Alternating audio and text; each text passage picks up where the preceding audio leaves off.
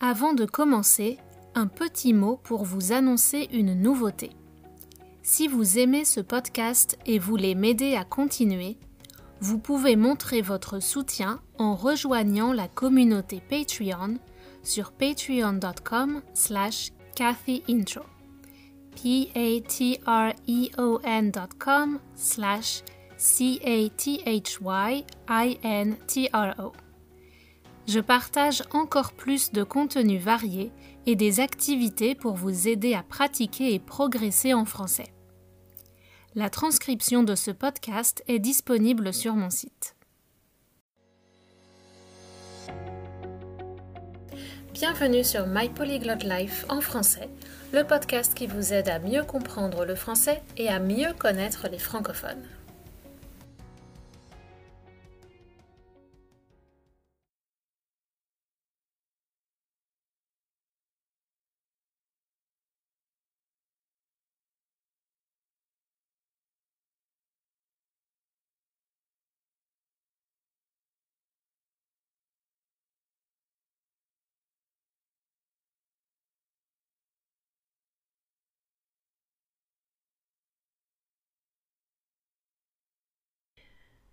Bonjour, on se retrouve aujourd'hui pour le dernier épisode de cette série sur l'école en France.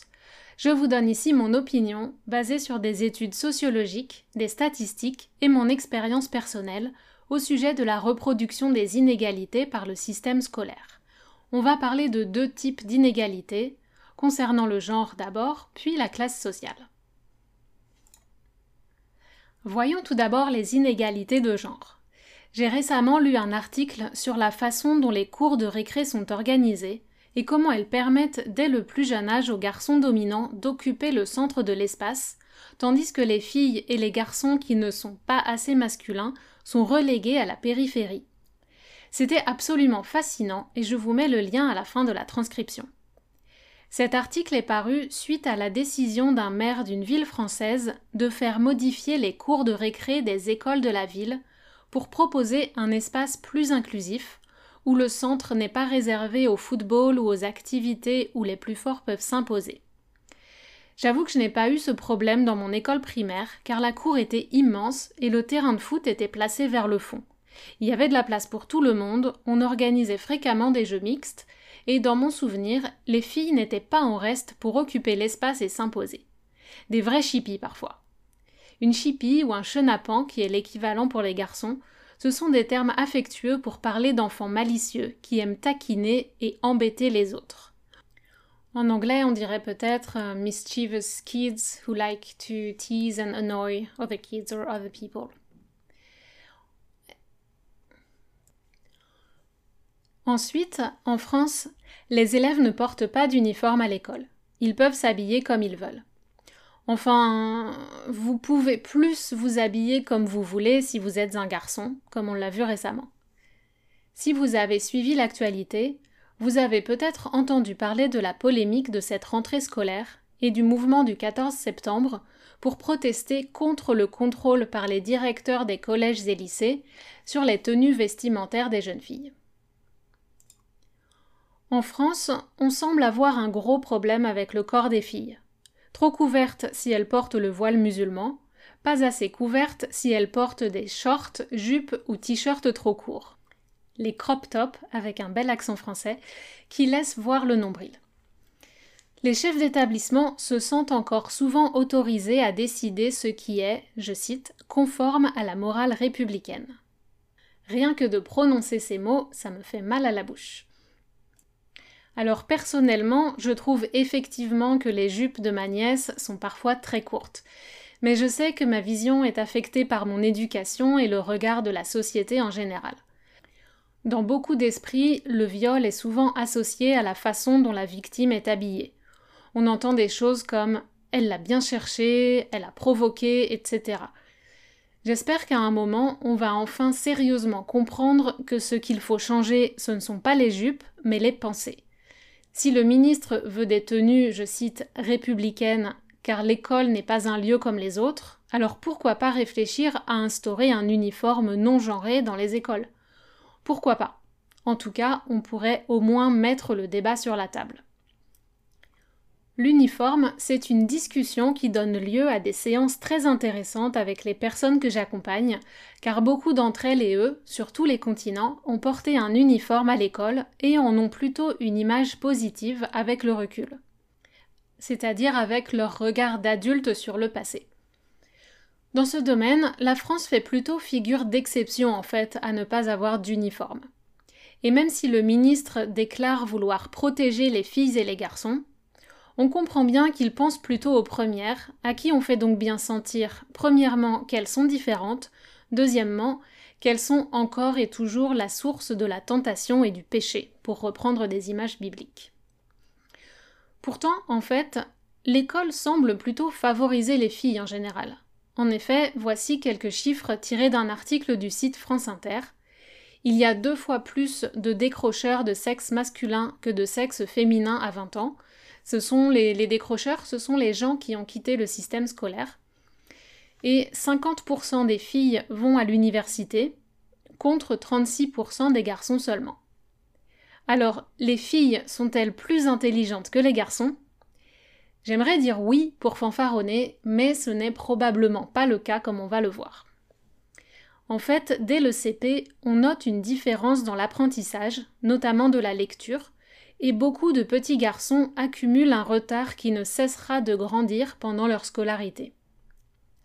Par exemple, la société valorise chez les garçons des comportements qui ne sont pas nécessairement ceux qu'il faut avoir pour réussir à l'école.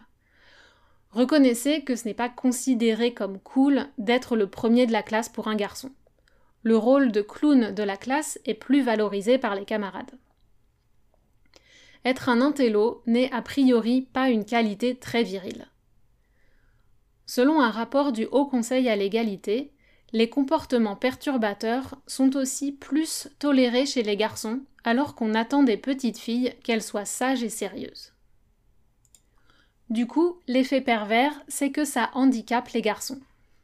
Les attentes sont moins élevées, donc ils ne sont peut-être pas motivés pour faire des efforts, de plus, ils se mettent parfois des barrières psychologiques en pensant qu'ils ne sont pas assez doués pour étudier, et c'est là qu'on assiste au décrochage. Les garçons qui continuent les études sont plutôt favorisés par le système social, mais ça laisse un paquet de garçons sur le carreau, avec une image négative d'eux-mêmes. Là où le système arrête de favoriser les filles, c'est dans la place qu'il leur accorde. On constate que les garçons prennent plus facilement la parole aussi parce que l'enseignant a tendance à s'adresser à eux en premier, d'après une étude. Et ça se perpétue dans le monde professionnel. L'orientation des enfants au lycée et après est aussi un facteur important. C'est ainsi que si les filles sont majoritaires dans l'enseignement supérieur, ça ne se traduit pourtant pas dans le monde professionnel où les meilleurs postes et salaires reviennent majoritairement à des hommes. Cela s'explique notamment par le choix des études. Pour caricaturer, les garçons vont dans les filières scientifiques et business, les filles dans les filières littéraires, marketing, l'enseignement et les soins. On peut d'ailleurs identifier ici l'une des sources qui entraîne le cercle vicieux qui cause l'échec scolaire de nombreux garçons. En effet, c'est un fait, le personnel éducatif est majoritairement de sexe féminin, surtout à l'école primaire. Cela peut poser des problèmes de discipline à l'heure actuelle où l'autorité de l'enseignant s'érode de plus en plus face aux parents. Il y a aussi un problème de représentation et d'absence de modèle masculin dans un rôle d'éducateur. Mais aussi, tout simplement, le format de la classe n'est peut-être pas adapté aux besoins des petits garçons et à la façon dont ils ont été socialisés depuis tout petit. Que ce soit clair, je ne dis pas qu'il faut adapter l'enseignement aux garçons plus qu'aux filles, ou vice-versa. Mais au contraire, je pense qu'on doit réfléchir à la façon dont on éduque les enfants, filles et garçons, dès le début, et aussi à l'organisation des programmes scolaires. On a donc vu en quelques points comment l'école traite différemment les filles et les garçons. En plus de cela, le système perpétue également des inégalités sociales. Le système Parcoursup, qui permet aux jeunes de postuler à des établissements d'études supérieures, est apparemment un outil qui défavorise certaines populations, mais comme j'y comprends rien, je ne peux pas vous expliquer pourquoi malheureusement. L'école comme lieu de socialisation entre différentes populations est un bel idéal, mais loin de la réalité. Si j'ai fréquenté mon école privée confortable, c'est aussi parce que mes parents ont choisi de ne pas m'inscrire à l'école publique du quartier où on habitait alors, car elle avait moins bonne réputation. En effet, on habitait à côté de logements sociaux où vivait une population plus défavorisée et accessoirement plus métissée. En France, comme dans beaucoup de pays, on doit inscrire ses enfants à l'école publique de son quartier. Dans certains endroits, ça pourrait permettre en théorie un certain brassage social, un mélange, où des enfants de différents milieux pourraient être socialisés dans le même environnement. En réalité, on peut demander des dérogations pour changer d'école. Pour les obtenir, il vaut mieux avoir des pistons, connaître des gens à la mairie qui peuvent vous aider par exemple.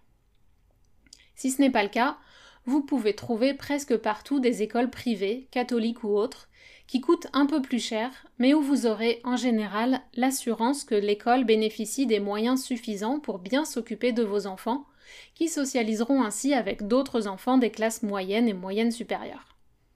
Dans mon école, les seuls élèves non blancs de peau étaient deux petites filles qui avaient été adoptées.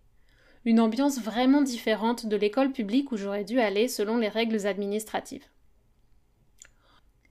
Ensuite, plus tard dans ma scolarité, j'ai bénéficié des conseils de mes professeurs au lycée qui m'ont encouragé à tenter des filières prestigieuses. C'est ainsi que j'ai fait une classe préparatoire et que j'ai réussi le concours pour entrer dans l'une des grandes écoles, Sciences Po, l'Institut d'études politiques de Paris. J'ai adoré mes études là-bas, c'était très stimulant et j'ai eu la chance d'aller étudier à l'étranger.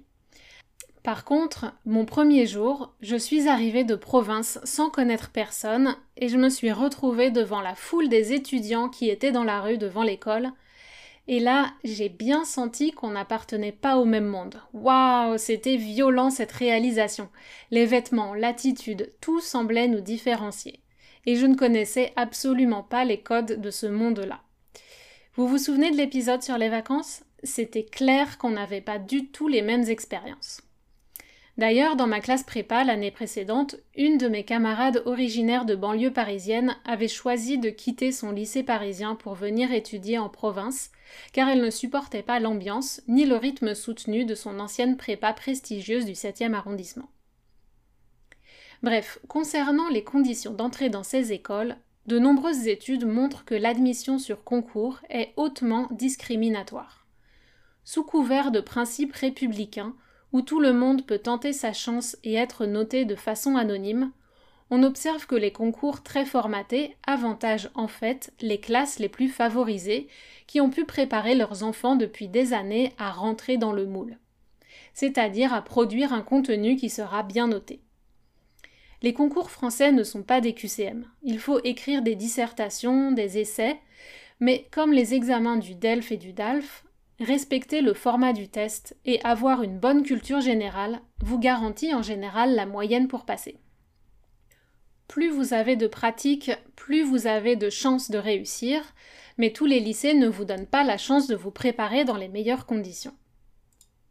Quand mon école, Sciences Po, sous la direction de Richard Descoings, un progressiste, a décidé d'ouvrir une admission parallèle et de réserver des places pour des élèves issus de zones d'éducation prioritaire défavorisées, ça a fait un tollé pas possible. Je vous mets en lien une vidéo à ce sujet. Des élèves affirmaient que le diplôme perdrait de la valeur, que c'était injuste d'accorder un traitement de faveur à certains étudiants, et d'autres remarques carrément racistes. Et pourtant, j'ai moi-même constaté les bienfaits d'une plus grande ouverture. Ma première année dans cette école, je ne me sentais pas à l'aise car je ne me sentais pas intégrée et j'ai pas réussi à me faire d'amis. Après une année où tous les étudiants sont partis étudier à l'étranger, ça correspondait à la fin de la licence ou du bachelor, je suis revenue dans une école bien différente. En effet, c'était le début du deuxième cycle, l'équivalent du Masters, et de nombreux étudiants étrangers et de diverses unités françaises nous ont rejoints dans les classes. Là, j'ai senti une vraie libération. On pouvait confronter les points de vue et les expériences et apprendre les uns des autres. En fait, avec ces écoles, le plus difficile, c'est presque d'y entrer. Après, il s'agit surtout d'apprendre des techniques de recherche et de rédaction pour effectuer les travaux académiques, d'apprendre à parler en public, etc. Mais aussi, et c'est peut-être le plus important, de se faire un réseau. Vous savez, les fameux pistons dont je vous ai parlé plus tôt et dans l'épisode sur le travail, c'est ici, pendant ces prestigieuses études supérieures, qu'on les rencontre. Ces écoles forment les dirigeants de demain, comme ils disent, hauts fonctionnaires, managers des plus grandes entreprises, diplomates, etc. Bon, moi j'ai un peu loupé le coche, je n'ai pas vraiment réussi à développer mon réseau, mais c'est pas grave, je le vis plutôt bien. J'ai adoré mes études, ce n'est pas le problème, mais la façon dont est organisé le système scolaire français m'a peut-être empêché de suivre mes passions, les langues, le voyage, le journalisme. C'était un peu puisque tu peux faire Sciences Po, fais Sciences Po. Après, tu pourras faire le métier que tu veux. Comme je ne savais pas ce que je voulais faire, j'ai suivi le conseil. Mais rétrospectivement, je pense que j'aurais accompli autant de choses dans ma vie même si j'avais choisi l'université. Probablement parce que j'ai choisi d'émigrer au Canada, où le carcan n'est pas aussi rigide, où on peut changer 15 fois de carrière, et où, si vous faites vos preuves, on vous donnera une chance. Si on me demande pourquoi je choisis le Canada plus que la France, c'est à cause de la rigidité du système social français et de la fermeture d'esprit qui va avec. Et je vais m'arrêter là parce que je pense que je pourrais vous en parler pendant des heures. Une petite dernière note, je vous mets aussi en lien un épisode collaboratif des podcasts Émotions et Travail en cours qui parle de l'intelligence émotionnelle et comment elle est beaucoup moins valorisée et enseignée dans le système scolaire et entrepreneurial français comparé au système américain. C'était vraiment hyper intéressant, mais j'ai déjà beaucoup parlé dans ce podcast, donc euh, j'y reviendrai peut-être une prochaine fois. En conclusion de cette série sur l'école, entre ma propre expérience, celle du petit garçon qui récite un poème et votre propre vécu, je suis sûre que je n'ai pas besoin de vous faire un dessin pour expliquer pourquoi j'ai dit que l'école est l'une des sources de nos insécurités, notamment au niveau de l'apprentissage des langues pour certains. Toutefois, l'école est aussi une formidable opportunité de socialisation et de découverte. Elle vous ouvre de nouveaux horizons et vous confronte à d'autres points de vue. Vous pouvez sortir d'un schéma familial parfois difficile ou étouffant. Vous pouvez construire petit à petit votre personnalité. Et en cela, elle est aussi un lieu libérateur. Mais ça, c'est une interprétation assez nouvelle de l'école. Pendant longtemps, on l'a juste considérée comme un moyen de contrôler les esprits de la population en orientant le contenu de l'enseignement. C'est encore le cas dans beaucoup de pays. Elle est aussi un moyen de préparer les gens à être de bons petits éléments de la pyramide capitaliste. On n'invite absolument pas les enfants à être créatifs quand ils imaginent leur activité professionnelle. On leur demande de choisir un métier à 17 ans. Ça me paraît ridicule, sauf pour ceux qui ont une vocation, une passion depuis qu'ils sont petits. Cependant, quand je compare le système français à d'autres, en parlant avec des gens de toutes les nationalités, je réalise que nous avons la chance d'avoir un système qui invite à développer un esprit critique sur le monde. Malheureusement, la rigidité du système social entier ne permet absolument pas d'exploiter cette richesse, ni dans la recherche, ni dans la vie économique. Les structures en place, sources d'inégalités, sont de plus en plus contestées, mais faire bouger les choses repose encore seulement sur le courage de certaines personnalités progressistes une grande partie des populations mondiales semble indifférente. Par contre, on voit des signes de changement dans les jeunes générations. Avant, l'école était le seul moyen de diffuser la connaissance dans toutes les couches de la population, mais ce n'est plus le cas maintenant.